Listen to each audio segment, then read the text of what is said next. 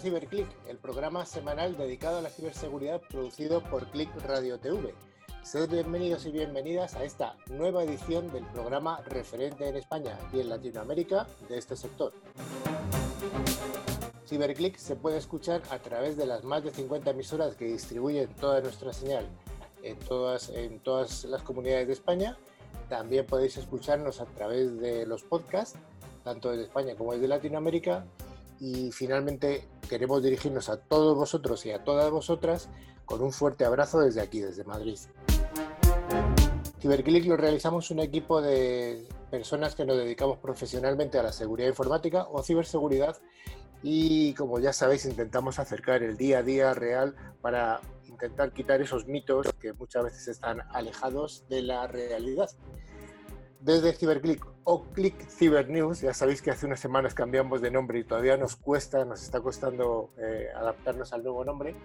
Nos dirigimos tanto al entorno profesional como al entorno doméstico para intentar solucionar dudas o problemas que puedan haber en las familias y además hacemos hincapié en el mundo educativo, en los estudiantes. Creemos que es un buen método para, para concienciaros de que, eh, de que sigáis estudiando tanto programas formativos universitarios como en FP o como queráis, porque aquí hay mucho trabajo y trabajo además de mucha calidad.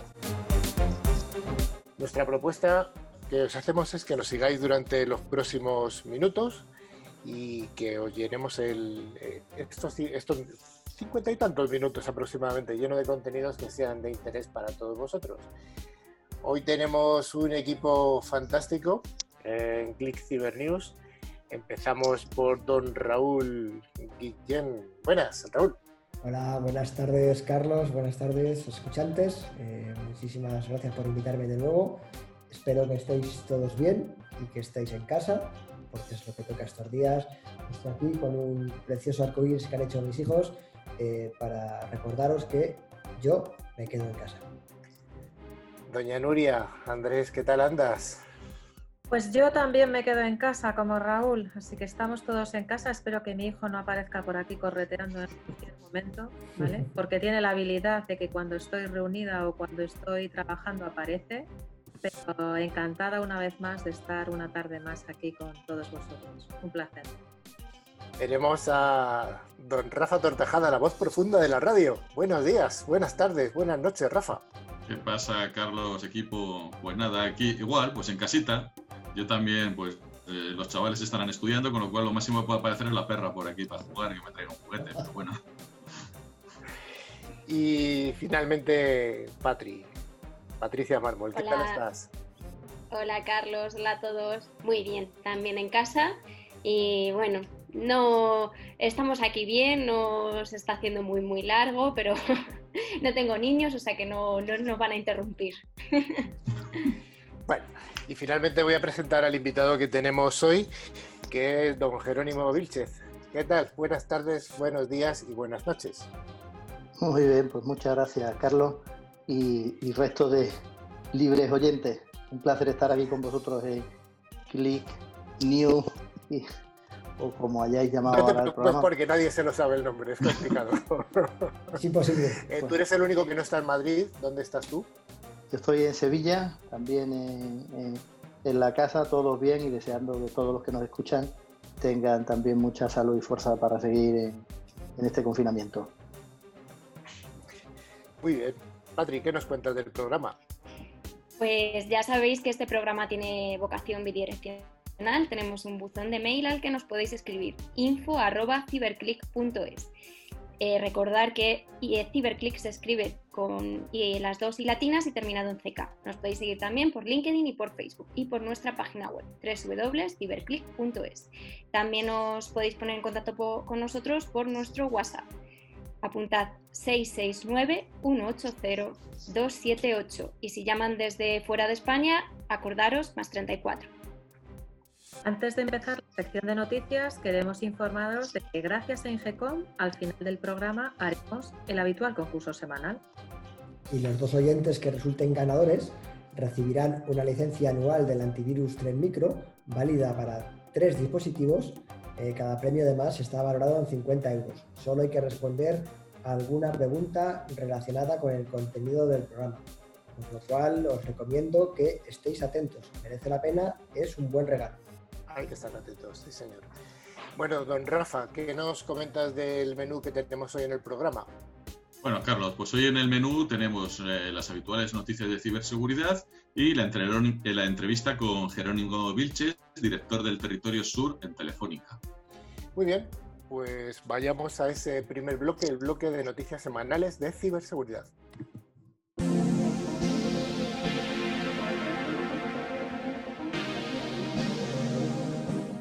Como anticipamos ya la semana anterior, eh, el gobierno ha confirmado que va a rastrear los teléfonos móviles para luchar contra el coronavirus, no para hacer un seguimiento de las personas, sino para luchar contra el coronavirus. Esto está, está ocurriendo ya en otros países, como Corea del Sur. En Corea del Norte suponemos que lo hacen, pero para lo otro también, ¿no? En Polonia y Taiwán. El objetivo es controlar que la gente se quede en casa, pero Patrick, ¿cómo se va a llevar a medida, cómo se va a llevar a cabo esta medida aquí en España. En concreto, el Gobierno va a estudiar los movimientos de los ciudadanos a lo largo de los días que llevamos de estado de alarma, así como de los días previos, cuando el contagio por coronavirus empezó a generalizarse. Por ello, eh, para ello, utilizarán los datos que ofrezcan las diferentes operadoras de telefonía móvil, según lo que han publicado en el Boletín Oficial del Estado. Sí, eh, la Secretaría de Estado de Digitalización e Inteligencia Artificial del Ministerio de Asuntos Económicos y Transformación Digital realizará un informe a partir del análisis de estos movimientos. Esto es, esto muy sencillo. Tú cada vez que enciendes el móvil se crea una cosa que se llama un CDR, un Call Data Record. Entonces ahí se guarda en dónde está, en qué antena estás y a qué hora lo has encendido, igual que cuando haces una llamada, cuando cambias de antena y todas estas cosas. Entonces, bueno, lo hace a través de estos CDRs. Y esto está diseñado para eh, luchar de forma eficaz contra el coronavirus. Además, a partir de estos datos, el Ministerio de Sanidad tiene previsto poner en marcha una app, una aplicación, para que el usuario pueda autoevaluarse, base a los síntomas médicos que comunique sobre la probabilidad de que esté infectado, de que esté infectado por el COVID-19, por el coronavirus. Asimismo, se le ofrecerá información sobre el virus, consejos prácticos y también recomendaciones de acción a seguir, según la, evaluación. La Comisión Europea también ha puesto en marcha una medida similar, en concreto Telefónica y otras siete grandes empresas de telecomunicaciones como Vodafone, Orange, Deutsche Telekom y Telecom Italia compartirán los datos de geolocalización para luchar contra el coronavirus. La Comisión, eh, además, detalla que utilizará los datos anonimizados, es decir, agregados de los usuarios, para proteger siempre la, privacidad de, los datos, ¿no? con el objetivo de coordinar las medidas internacionales contra el virus. Eso, mm, aunque siempre los datos eh, serán borrados cuando termine la crisis sanitaria. Recordemos que eh, el trato de la información, la privacidad, siempre es un reto y, una prioridad para, para todas las operadoras también para los organismos públicos. Bueno, como curiosidad, eh, la app de la, que, de la que nos ha hablado antes Nuria, bueno, mm, parece ser que va a ser una, evolución de la app que ya está, que está funcionando desde hace ya varios días en la Comunidad de Madrid. Cuidado con los timos en las páginas web. La Policía Nacional ha detectado 12.000 webs fraudulentas relacionadas con el coronavirus la mayoría ofrecen vacunas milagrosas contra el COVID-19, que sabemos que todavía no existen, ¿no, Raúl? Efectivamente, Carlos. Eh, de verdad que me parece absolutamente devastador y muy, muy preocupante cómo la gente intenta aprovecharse de estos momentos para hacer un uso lucrativo y económico. Lo decíamos en el programa pasado, ¿no? Hay todo tipo de gente y de personas en estos casos y se ve lo mejor y lo peor de las personas. Por eso la Policía Nacional ha detectado además en los últimos días 12.000 dominios y páginas web relacionados con el coronavirus, cuyo objetivo es cometer fraudes informáticos entre los usuarios. Eh, aunque muchas de estas páginas web no disponen de contenido, otras sí que han puesto a la venta vacunas milagrosas eh, contra la enfermedad a, través de estos dominios. Los cibercriminales, porque no tienen otro nombre, eh, tratan además de obtener datos personales y bancarios de los internautas e incluso introducir algún virus económico en sus ordenadores. Por favor, estad atentos. Respecto al resto de páginas que no ofrecen contenido, la policía ha detectado que la mayoría de estos dominios se registraron prácticamente al mismo tiempo y bajo los mismos proveedores de servicio, lo que indicaría que esta adquisición puede ser un paso previo a actividades ilícitas como la distribución de virus informático o de estafas online. Según apuntan desde la policía, el objetivo final sería aprovecharse de la inseguridad y el miedo de la población a sufrir el contagio.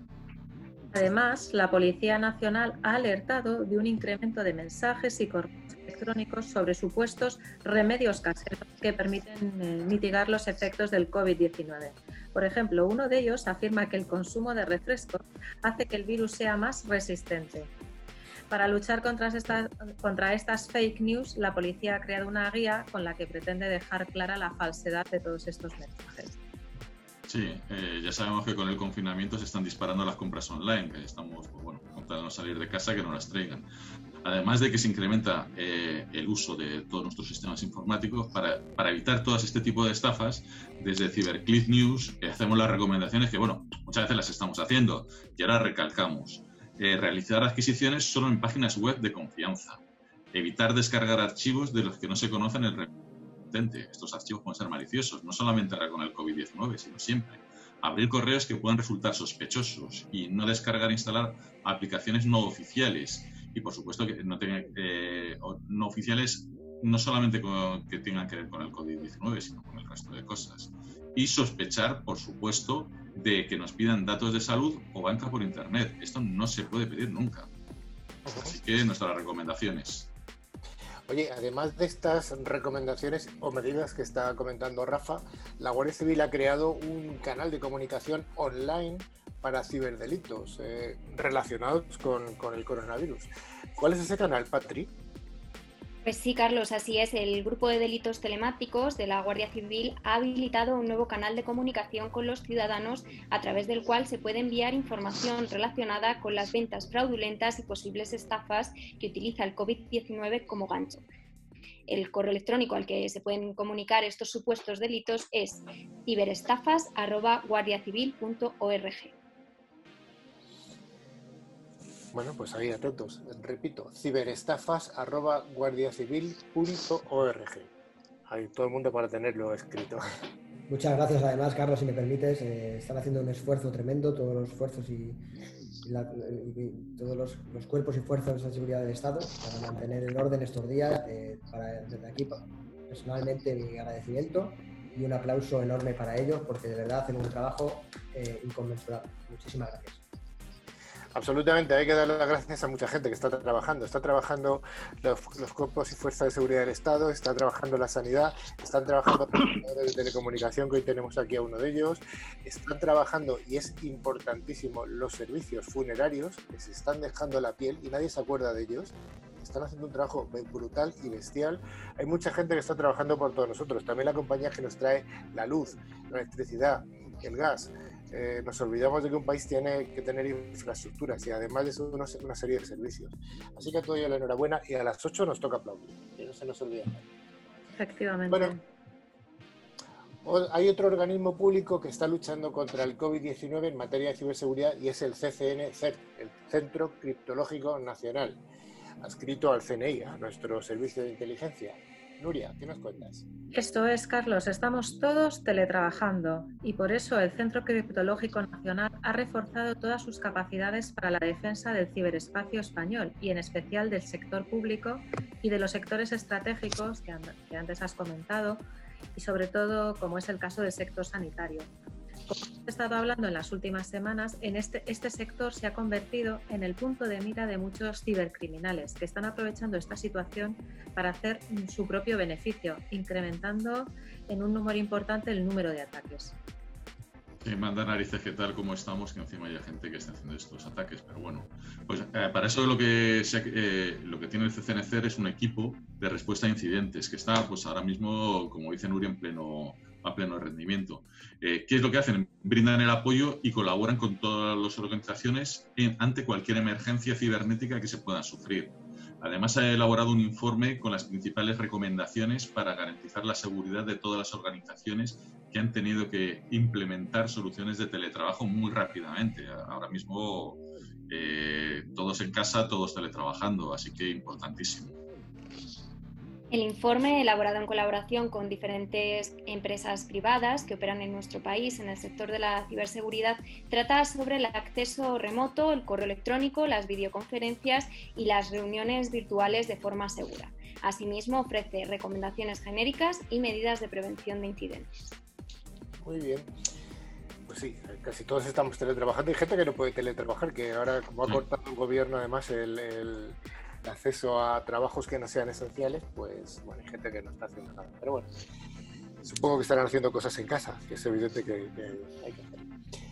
Como estamos comentando, la ciberseguridad eh, es otro de los sectores solidarios que ahora está levantando sus manos más que nunca para ayudar. ¿Esto es cierto? Bueno, pues parece que sí, porque durante estos días tan duros de la crisis sanitaria, estamos viendo como hay muchos héroes y heroínas anónimas que están luchando cada día por nuestra salud y por nuestro bienestar y por tener los servicios básicos en nuestros hogares, hospitales, supermercados, como hemos dicho, fuerzas de seguridad, transportistas, etcétera. Pero Raúl, ¿qué hay sobre nosotros, sobre nuestro sector, sobre la ciberseguridad? ¿Qué hacemos? Pues yo te puedo hablar en primera persona, Carlos, y también me consta que muchos compañeros de los que estamos hoy aquí nos está ocurriendo lo mismo, eh, también de los operadores. Estamos echando muchas horas al día, trabajando 12, 14 horas al día. Eh, profesionales del sector estamos ayudando y arrimando el hombro y, creo que es lo que toca, porque eh, la residencia en la sociedad es hablar de, cómo nos, podemos ayudar unos a otros, ¿no? Con lo cual es lo que toca y estamos alzando la voz y las manos, y sobre todo en la distancia y más fuerte que nunca, porque creemos que además la ciberseguridad es un servicio crítico para la sociedad. Si las operadoras no funcionaran, si las comunicaciones no funcionaran, si tuviéramos impacto productivo en, la salud pública y en los hospitales, ¿qué ocurriría? No? Creemos que es fundamental eh, y cada vez más relevante. ¿no? En estos momentos son muchas las empresas, además, que sin tenerlo previsto y sin tener las metodologías y las técnicas y las tecnologías necesarias se han visto obligadas a adoptar eh, teletrabajo y filosofía de trabajo remoto con lo cual muchas veces están exponiendo, sin saberlo, información sensible a redes no controladas y a dispositivos no, corporativos, ¿no? En user on device, dispositivos domésticos. Eh, ¿Qué ocurre con todo esto? Estos empleados, además, eh, seguramente no estarán concienciados ante posibles ciberriesgos. Eso es. Y nosotros, los profesionales de la ciberseguridad, eh, intentamos aportar, pues eso, nuestro granito de arena, sobre todo detectando posibles ciberbulos y ciberestafas, ¿no? relacionados sobre todo con el sector sanitario estos días. Y en ello también están colaborando desde la Guardia Civil, la Policía Nacional, el INCIBER, el CCNCER y muchas empresas y profesionales de la ciberseguridad, como, como ha comentado también Raúl ahora mismo. Sí, eh, además eh, lo que se están ofreciendo es, eh, muchas personas están ofreciendo charlas y webinar de forma gratuita para concienciar del trabajo seguro, de tecnologías, porque nosotros vivimos en este sector, pero tengo vecinos que muchas de estas cosas les superan y ahora se han encontrado que tienen que conectar el ordenador en su casa a una cosa que se llama VPN. Dios mío. Entonces todo esto ayuda, todo esto ayuda. Del mismo modo, están surgiendo bonitas iniciativas en nuestro sector. Una de las más recientes pretende aunar a los profesionales de la ciberseguridad para ofrecer sus servicios y conocimientos desinteresadamente a los que lo necesiten, a sectores, como decimos, tan críticos en este momento como es el caso del sanitario. A través de esta iniciativa se ha creado un grupo de LinkedIn llamado Responsables de Ciberseguridad contra el COVID-19. Os animamos desde Click Cyber News a uniros y a poneros en contacto con sus administradores para ofrecer vuestra colaboración. Yo ya estoy. Además, es importante, todos seguimos en la lucha diaria, eh, porque además, como nos recuerda INCIBE, entre otros tantos, los ciberdelincuentes no están en cuarentena, no descansan, lo cual nosotros tampoco podemos parar. No, no están en cuarentena, desgraciadamente. Ni los ciberdelincuentes ni los delincuentes. al final son todos, eh, son todos delincuentes. Eh, eh, el adjetivo que le pongamos delante, yo creo que es poco, poco diferente en este caso. Bueno, pues para los aficionados a los videojuegos, que ahora están, tienen un tiempo increíble para, para, ejecutar su afición, hay un hacker que ha robado el código fuente del chip gráfico de la nueva Xbox y pide además un rescate a la compañía por valor de 100 millones de dólares, que no es nada, ¿no? Bueno, si ha pedido un rescate ya deja de ser hacker y se ha convertido en un ciberdelincuente extorsionando a la, compañía de, de, videojuegos, ¿no? Con lo cual siempre diferenciamos lo que es un hacker de lo que es un ciberdelincuente. Este señor es un ciberdelincuente en toda regla porque además asegura haber robado el código fuente de la GPU de la consola Xbox Serie X y de la próxima generación de chips gráficos para PCs de la compañía. Y como bien decías, Carlos, eh, pide un rescate de 100 millones de dólares por los datos. La empresa estadounidense AMD, que es la que fabrica y desarrolla estos chips, estos productos, ha reconocido el robo del código para sus próximas GPUs. Según la publicación Torrent Freak, el hacker o el ciberdelincuente, como bien apunta Raúl, asegura que encontró el código fuente de la GPU en noviembre de 2019 en un servidor hackeado. El código estaba en un ordenador desprotegido al que pudo acceder mediante una serie de exploits. Los ficheros no estaban encriptados de ninguna forma y en concreto el código robado pertenecía a la GPU Navi 1021 Yarden, que es el nombre en clave del chip gráfico de la futura consola Xbox X. Sí, estos rumores comenzaron tras la publicación como prueba de la parte del código en la plataforma de desarrolladores GitHub. Una vez publicado, el hacker se puso en contacto con, eh, con el fabricante AMD y amenazó con revelar el resto de la información si no se realizaba el pago de la, del pago de los 100 Y ya fue la propia AMD eh, u otro comprado. O sea, el, tío lo tiene claro. De momento AMD ha denunciado los hechos y GitHub ya ha eliminado el repositorio que contenía el código robado. Perdón, eh, el código robado. Por ahora se desconoce la verdadera gravedad e importancia de la filtración, aunque AMD ha señalado que no pagará la recompensa para recuperar el código. En un comunicado, el fabricante subrayó que, aunque es consciente de que el hacker tiene más información de la revelada, esos datos no son esenciales para la competitividad o la seguridad de sus productos. En este momento está trabajando conjuntamente con las autoridades y otros expertos en la investigación criminal. Bueno, tened cuidado chicos cuando juguéis. ¿Quién no recuerda a Marriott? ¿Cuántas veces hemos hablado de Marriott en el programa? ¿Eh? Esto parece ser que regresó al futuro o, el día de la marmota, chicos. Pues hay una nueva fuga masiva de datos en Marriott Internacional. Pero por Dios, ¿no hay ningún proveedor de ciberseguridad que les ofrezca productos de calidad a esta gente? Esto no aprenden. Raúl, ¿qué nos cuentas? Bueno, lo que te puedo contar es lo que ha salido en prensa esta mañana incluso, ¿no? Esta cadena de hoteles ha sido víctima por segunda vez de un robo de datos muy importante. Alguien accedió a la información de más de 5 millones de huéspedes utilizando credenciales de inicio de sesión de dos empleados en una propiedad de la franquicia. ¿no? Eh, habría que, eh, analizar si ha sido Marriott, ha sido un franquiciado. Eh, bueno, es, noticia, noticia muy, muy reciente de esta mañana. falta información. Estemos atentos a ver cómo funciona el detalle. Parece ser que este último ataque afectó una aplicación de servicios para huéspedes, para huéspedes, utilizada por hoteles tanto operados y franquiciados, bajo diversas marcas, las diversas marcas que tiene Marriott. Marriott también ha comunicado que creen que esta actividad comenzó a, mediados de enero de 2020. Al descubrirlo, confirmaron que las credenciales de inicio de sesión estaban deshabilitadas de estos dos empleados. Inmediatamente después comenzaron una investigación, identificando la monitorización y organizando recursos para informar y ayudar tanto a clientes como a empleados. Sí, como ha dicho Raúl, aunque la investigación sigue en curso, eh, Marriott lo que está comentando es que eh, no hay contraseñas o pines de cuentas eh, que afecten a, tarjetas de la cadena hotelera. Todo lo que es información de pasaportes, identificaciones de los DNIs, carnes de conducir, todo eso dicen que no se ha visto afectado. Parece que la información que ha quedado al alcance de los eh, ciberatacantes es información de direcciones postales, correos electrónicos, que no solamente afectan a los huéspedes, sino también a, los trabajadores de la cadena hotelera. Todos los clientes de Marriott afectados por la brecha de datos han sido avisados a través de un mensaje enviado por correo electrónico el martes 31 de marzo y todos los miembros de Marriott Bonvoy afectados tuvieron sus contraseñas deshabilitadas. Ahora deben volver a acceder y asegurar sus cuentas. Bueno, ya veremos cuando vuelve cuando volvemos a traer otra noticia de Marriott, porque es una cosa que es eh, recurrente. De vez en cuando tenemos otra. Bueno, el programa desde hace Click Cybernews, desde hace ya tres, es la tercera edición esta, que hacemos el programa confinados, como no puede ser de otra manera, y para ello utilizamos una aplicación de estas de videoconferencia que, muchos utilizamos para hablar con nuestros familiares, etcétera. En concreto estamos utilizando eh, la herramienta de Zoom. Hay otras, está Zoom, está Team, eh, está Skype, yo creo que algunas más incluso, ¿no?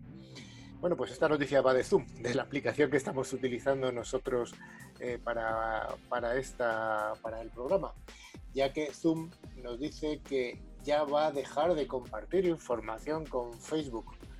Patrick, ¿qué nos cuentas? Ha ido creciendo en popularidad debido a que muchos países están en cuarentena por el coronavirus. Esta aplicación de videollamadas y teleconferencias está siendo una herramienta muy útil para la comunicación entre personas. Sin embargo, recientemente se ha visto envuelta en un escándalo, ya que se descubrió que la información que capta Zoom se redirige a Facebook. Por eso Zoom ha tomado medidas y ha decidido quitar el SDK, el Software Development Kit de Facebook, que se utiliza para poder agilizar el proceso de inicio de sesión. Lo que ha notificado Zoom en su blog es lo siguiente. El miércoles 25 de marzo se nos informó que el SDK de Facebook estaba recopilando información innecesaria del dispositivo para que pudiéramos proporcionar, nuestros servicios. La privacidad de nuestros clientes es increíble importante para nosotros y, por tanto, hemos decidido eliminar el SDK de Facebook de nuestro cliente Ahora, si los clientes desean iniciar la sesión usando su cuenta de Facebook, será una ventana externa eh, del navegador. Los que cuenten con Zoom en sus móviles, tablets o PCs deberán actualizar la versión de, la aplicación, obviamente. Eh, Zoom ha dicho que ha, expresado que las disculpas sinceras por la preocupación que, esto está causando y, por supuesto, seguimos firmemente comprometidos con la protección de la privacidad de nuestros usuarios. Es lo que ha comentado la gente de Zoom en su blog.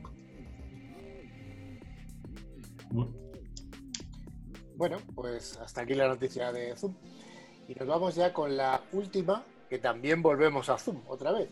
Y es que hay una nueva vulnerabilidad de día cero en esta herramienta que permite a un hacker que pueda, que pueda, a un hacker malicioso, por supuesto, que pueda penetrar en nuestro Windows. Raúl, ¿qué nos cuenta de Zoom? Bueno, básicamente se ha encontrado una vulnerabilidad crítica de día cero en Zoom.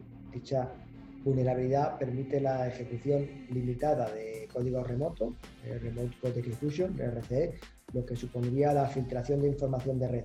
La aplicación tiene una vulnerabilidad en el manejo de las rutas del identificador de recursos, eh, lo que es el UNI, estoy hablando muchos, muchos palabrejos, pero básicamente eh, lo que, lo que consigue es que se pueda, eh, pueda hacer una inyección de, código ¿no? en dicha ruta. Eh, cualquiera que pueda además agregar enlaces maliciosos en el chat para exponer el nombre del ordenador en el dominio de la contraseña e incluso en el hash de Windows.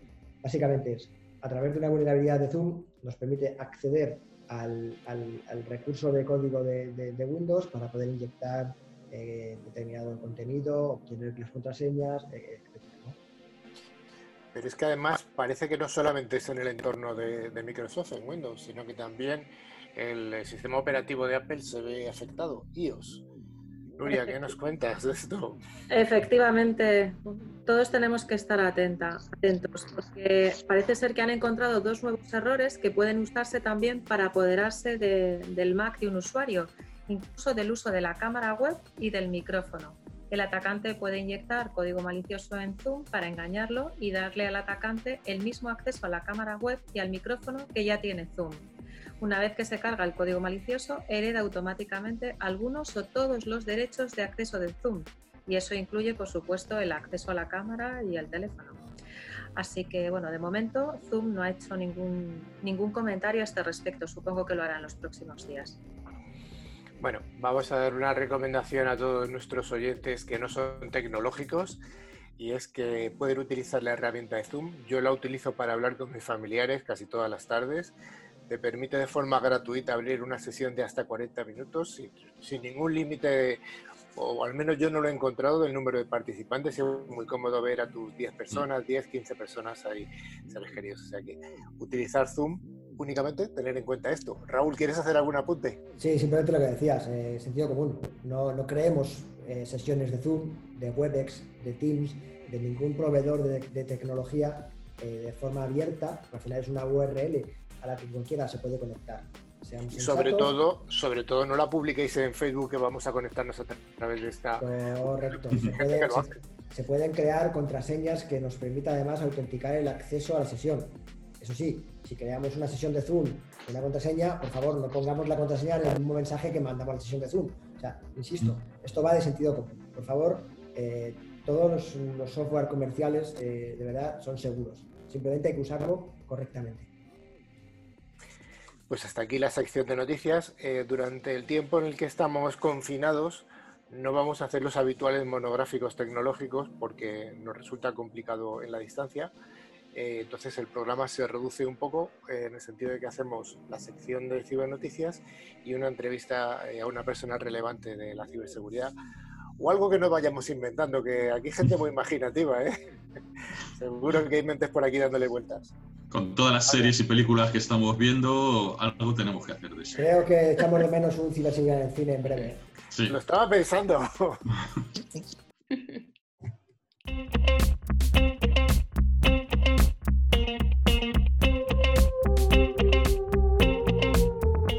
Para la sección de, de entrevistas vamos a contar con Jerónimo Vilchez, director Territorio Sur de Telefónica. Hola Jerónimo. ¿Qué tal? Buenas tardes, Patricia. Bueno, pues como hemos comentado, eres el, director territorial de Sur en Telefónica. Eh, siempre nos gusta preguntar algo sobre tu vida personal. Suave, suave, no te vamos a preguntar cosas extrañas. Eh, oye, ¿tus estudios de qué tipo son? ¿Son eh, tecnológicos o de gestión? No, son, eh, son tecnológicos, pero pasa que no los terminé. Ayer cuando me decía, eh, veía vuestra invitación y, entendía la entrevista, bueno, pues yo eh, empecé a estudiar ingeniería, hice ingeniero electrónico, pero no, nunca acabé la carrera. Y ya llevo como 35 años en Telefónica y ya me da pereza. Me da pereza pasarme por la universidad. Bueno, nunca se sabe, ¿no? Lo mismo al final le pillas un poquito de, gusto. Mira, ahora con el, con el coronavirus igual tendrías un poco más de tiempo alguna tarde. Eh, oye, ¿cuál es tu responsabilidad actual dentro de Telefónica? Bueno, pues cuando eh, decimos lo de director territorial sur, es porque Telefónica se organiza para estar más cerca y orientado a los clientes por geografía. Y entonces en mi caso la responsabilidad es Andalucía, Extremadura, Canarias, Ceuta y Melilla. Es el ámbito geográfico que llevo y es todas las actividades que lleva Telefónica en ese ámbito geográfico. Hay directores de departamento, pero mi responsabilidad es eh, el grueso completo, la institucional y profesional de todo el entorno de, esa geografía. ¿Cuántos empleados aproximadamente hay entre, en tu territorio? De, plantilla hay 2.900 empleados eh, y, de contrata, sabes que para nosotros la actividad de empresa colaboradora es muy, muy importante, debe haber en torno a otros 3.000, 3.000 profesionales. Luego en total seremos cercanos a las 6.000 personas en, en Telefónica. Es una gran multinacional, 6.000 personas el territorio dices que es Andalucía, eh, Extremadura y Canarias. Aproximadamente son unos 12 millones de habitantes. Y Ceuta y Melilla, vale, sí, sí. no te olvides de Ceuta y Melilla, que son, son también España. Son también España. Eh, aproximadamente son unos 12 millones de personas. Sí.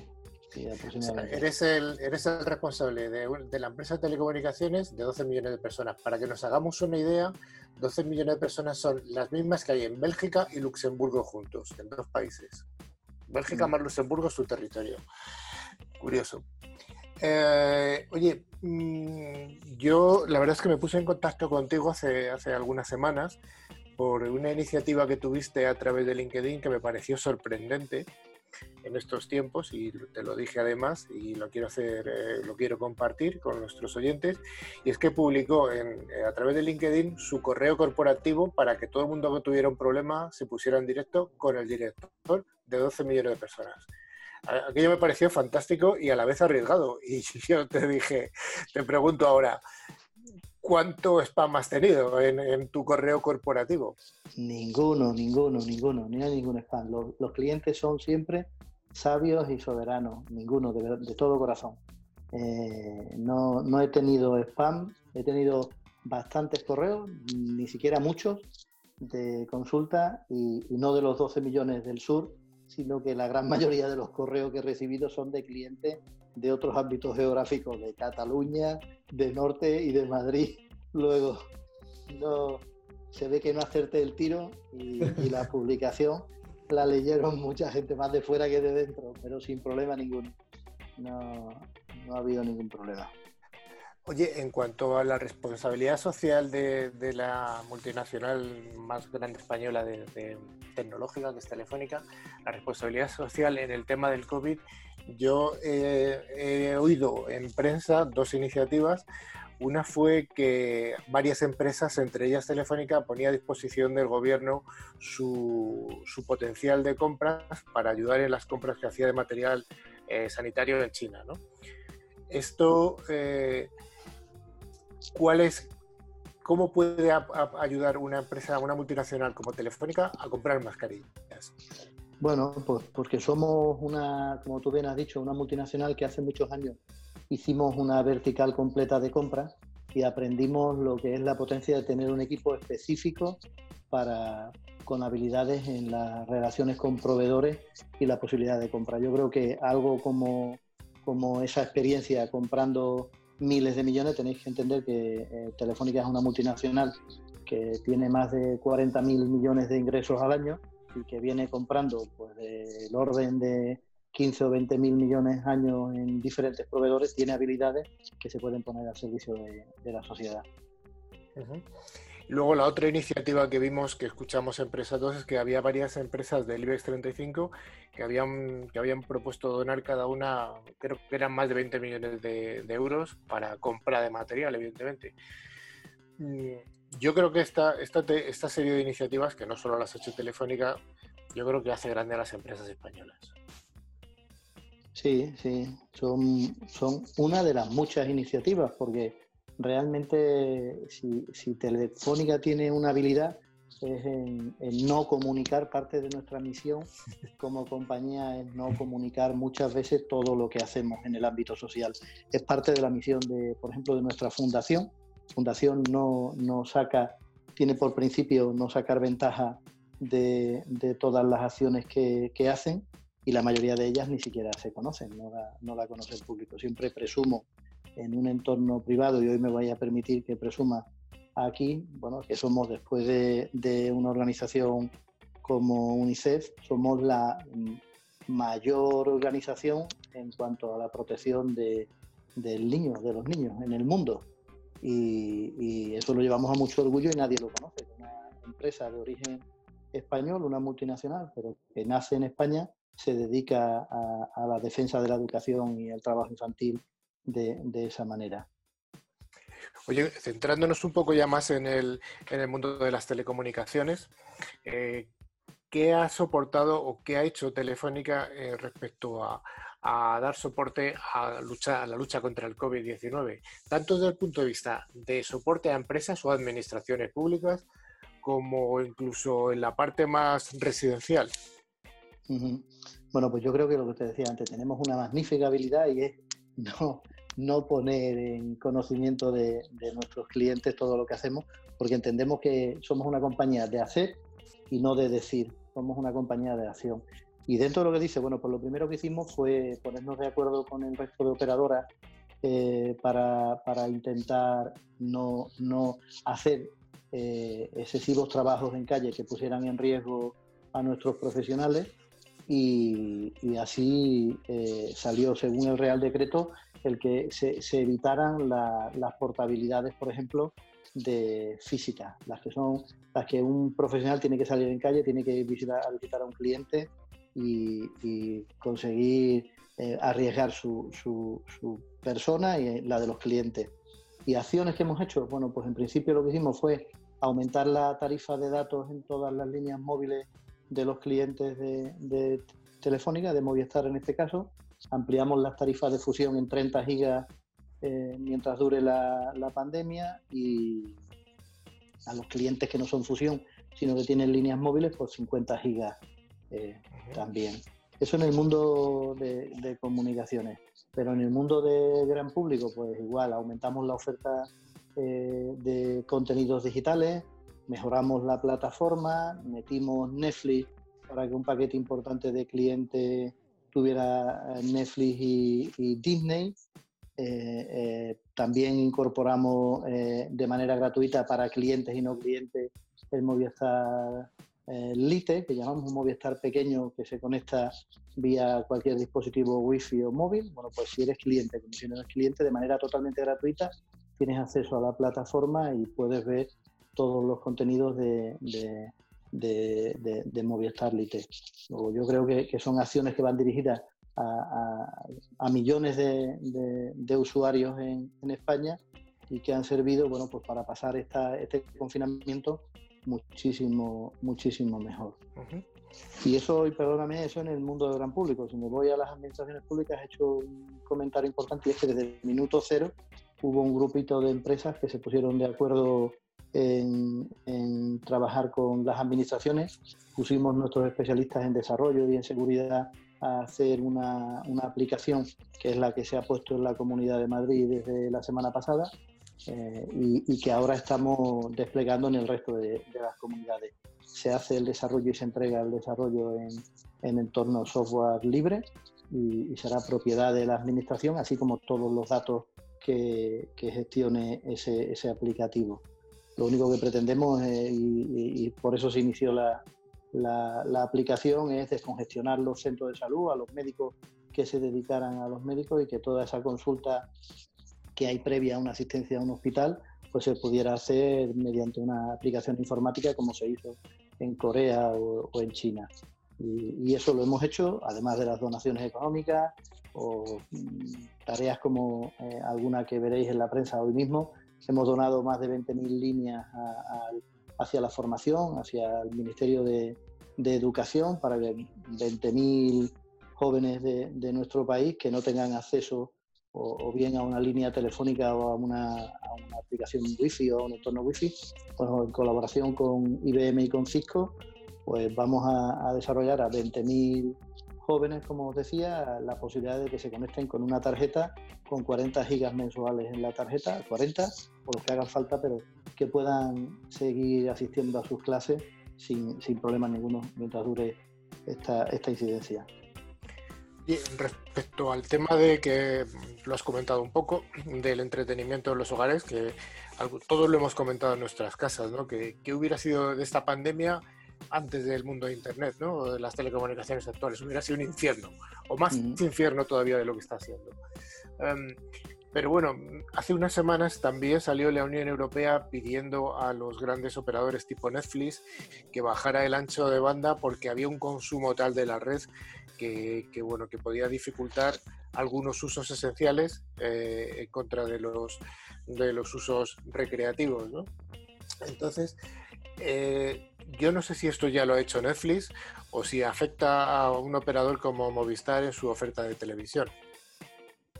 Bueno, pues eh, nosotros pedimos, de inmediato que surgió la, la, situación de confinamiento, solicitamos, hicimos un comunicado los, los, operadores grandes de España diciendo que eh, por favor se hiciera un uso responsable de, del consumo de datos.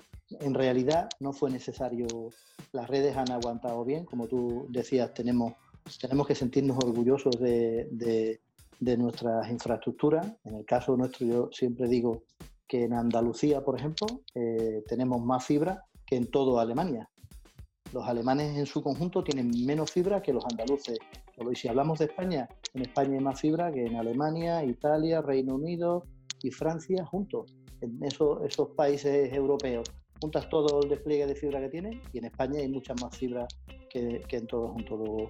Eh, eh, nos debemos sentir orgullosos y, sí, las redes sintieron eh, el incremento, hay consumos que se han multiplicado pues, por cuatro o por siete el consumo de vídeos en, WhatsApp o, el gaming, pero lo han soportado perfectamente. Tenemos unas infraestructuras que lo permiten. No, no, no hemos pasado realmente miedo, aunque sí tensión, los profesionales sabíamos que íbamos a estresar la red. Oye, Telefónica eh, es uno de esos sectores esenciales que, designa el gobierno.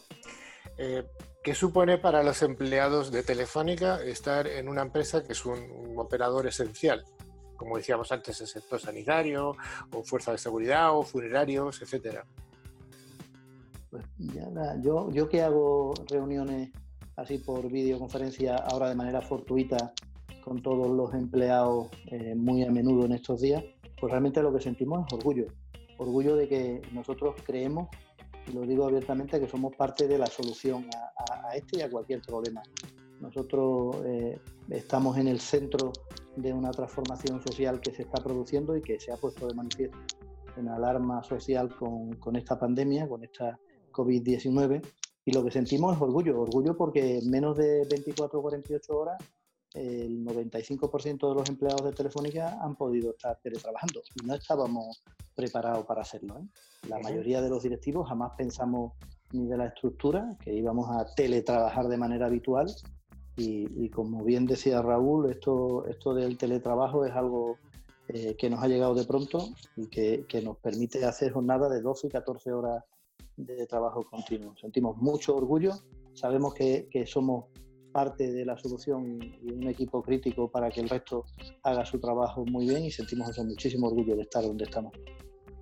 Y tú como responsable de un equipo de 6.000 personas, que has comentado antes, eh, ¿tú crees que el teletrabajo ha venido a España de forma eh, provisional o para quedarse, como parte de la cultura?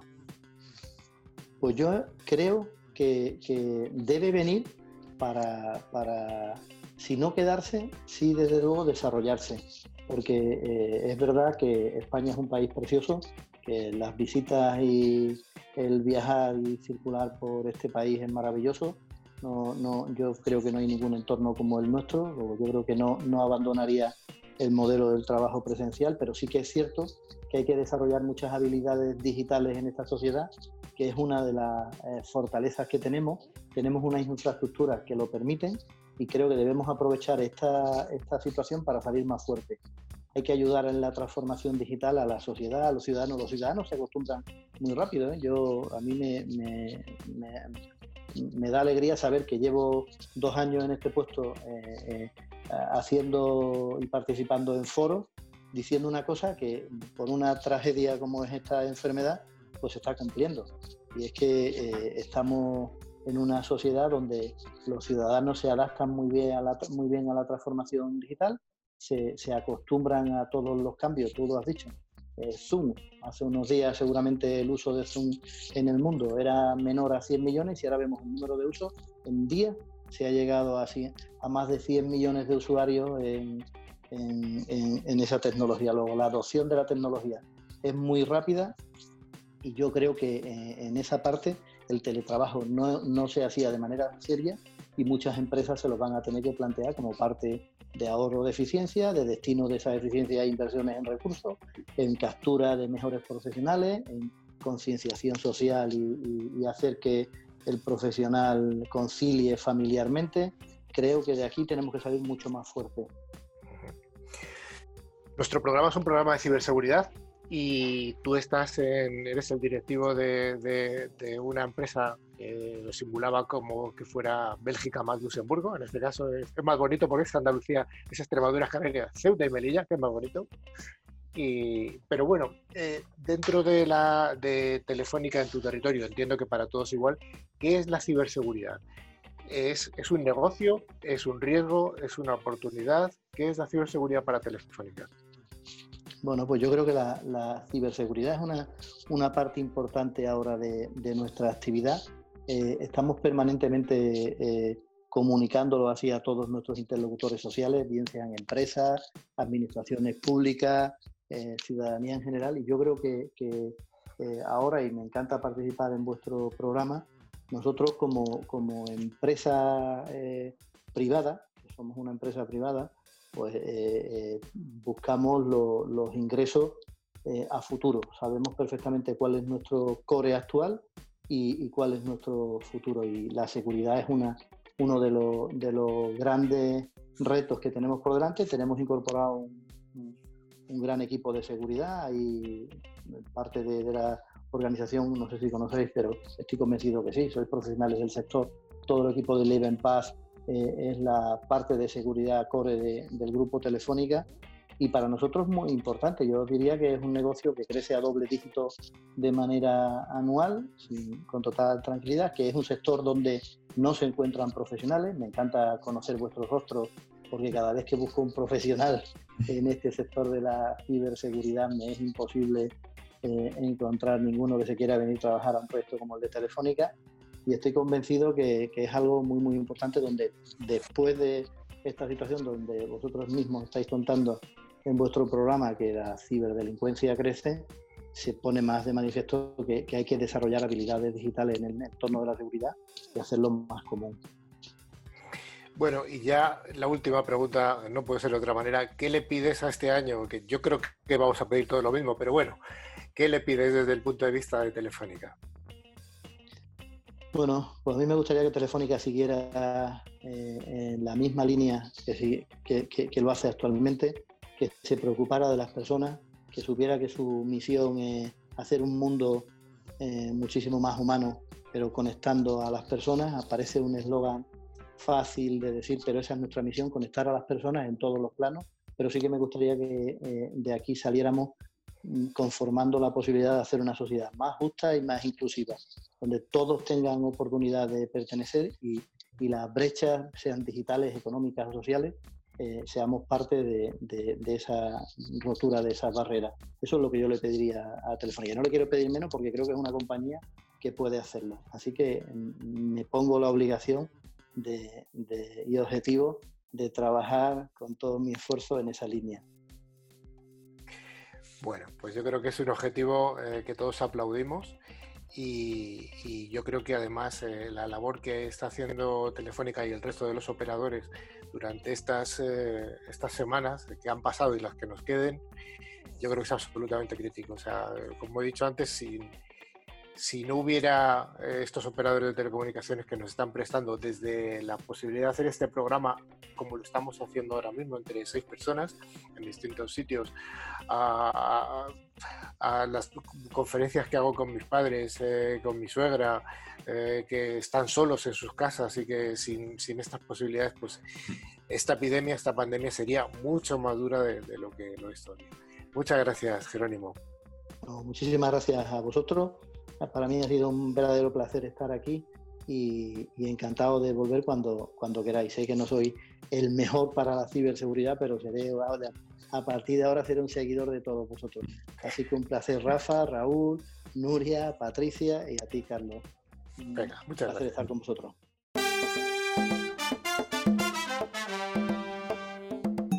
Bueno chicos, pues llega el momento final, el momento del concurso y gracias a Ingecom, mayorista de valor, vamos a sortear dos licencias anuales del antivirus con calidad profesional de 3 Micro. El valor del regalo es de 50 euros y siempre recomendar, siempre recomendamos utilizar antivirus de pago pues porque simplemente son mejores. Raúl, ¿qué nos cuentas? Que todo va a salir bien, ya lo vemos ahí en tu, en tu arco iris que has puesto. Pues siempre metí a mis, hijos, a mis hijos que iba a sacar el, precioso arco iris que han hecho y yo soy un padre y un profesional que cumple con lo que dice, con lo cual eh, os animo a que hagáis lo mismo. Eh, tranquilos, esto va a acabar bien. Ahora, ganadores de la semana pasada, Carlos. Eso es, que yo creo que hay gente que se merece que lo digamos. ¿Hay ganadores? Hay ganadores, hay ganadores. Eh, Roberto López, por favor, Roberto, dinos de dónde eres porque no te tenemos localizado. Has sido ganador, eh, contacta con nosotros. De nuevo, eh, te mandaremos junto con Soel Martín de A Coruña bueno, enhorabuena a los dos, porque además os haremos llegar la licencia electrónica para proteger tres dispositivos con la, licencia que además nos cede 3 Micro para proteger PC, Mac, tablet, lo que consideréis oportuno. La pregunta además de la semana que viene, ¿cuál será, Manuela? Manuela no, Manuela no. Nuria, Nuria. Nuria, perdonad. Ah, Nuria. Perdona, Nuri, que te he cambiado. No pasa nada. Un besito desde aquí a nuestra amiga Manuela. A ver, la pregunta de esta semana. ¿Qué publicó Jerónimo hace muy poco en LinkedIn? Que me ha parecido también una iniciativa maravillosa. Para concursar, deberéis enviar un mail a nuestro correo info.ciberclick.es, indicando nombre, dirección y teléfono, contestando a la, pregunta que ha hecho Nuria sobre qué publicó Jerónimo en, en su LinkedIn. De entre las respuestas correctas sortearemos dos ganadores, admitiéndose respuestas bueno, a lo largo de la semana. Os recordamos nuestro email info.ciberclick.es. Recordad, dosis latinas y acabado en CK.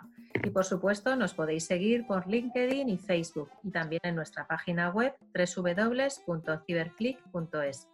También os podéis poner en contacto con nosotros a través de WhatsApp. Recordad el número de teléfono 669-180-278, más 34 para aquellos que se pongan en contacto desde fuera de España. Y claro, por supuesto podéis escuchar este podcast y todos los anteriores a través de la plataforma como Evox, eh, Google Podcast o Spotify, buscando la palabra clave Ciberclick. Bueno, tengo que decir que no es Ciberclick ahora, que ahora es Click Cyber News. Es Click Cyber News, sí, sí, Tenemos un problema. Es imposible, Carlos, de verdad. Nos va a costar un Lo voy año, a ¿eh? tatuar. Es imposible. Es imposible. Estimado audiencia, hasta aquí ha llegado Ciberclick, Click Cyber News. Esperamos haber cumplido con nuestra parte del contrato de hace 50 y tantos minutos y el programa haya cumplido con todas vuestras expectativas. Damos un cordial saludo a toda la audiencia, tanto la que escucha el programa a través de las FMs como por los podcasts, incluso por los vídeos. Y os emplazamos hasta dentro de siete días. Raúl, adiós. Hasta luego, Carlos. Muchísimas gracias. Nuria, Chao. Patri, Hasta luego, mucho ánimo a todos. Rafa y tu perrita. Adiós. Venga, hasta la próxima semana. Jerónimo, Venga, un saludo a todos. Hasta luego. hasta luego. Gracias.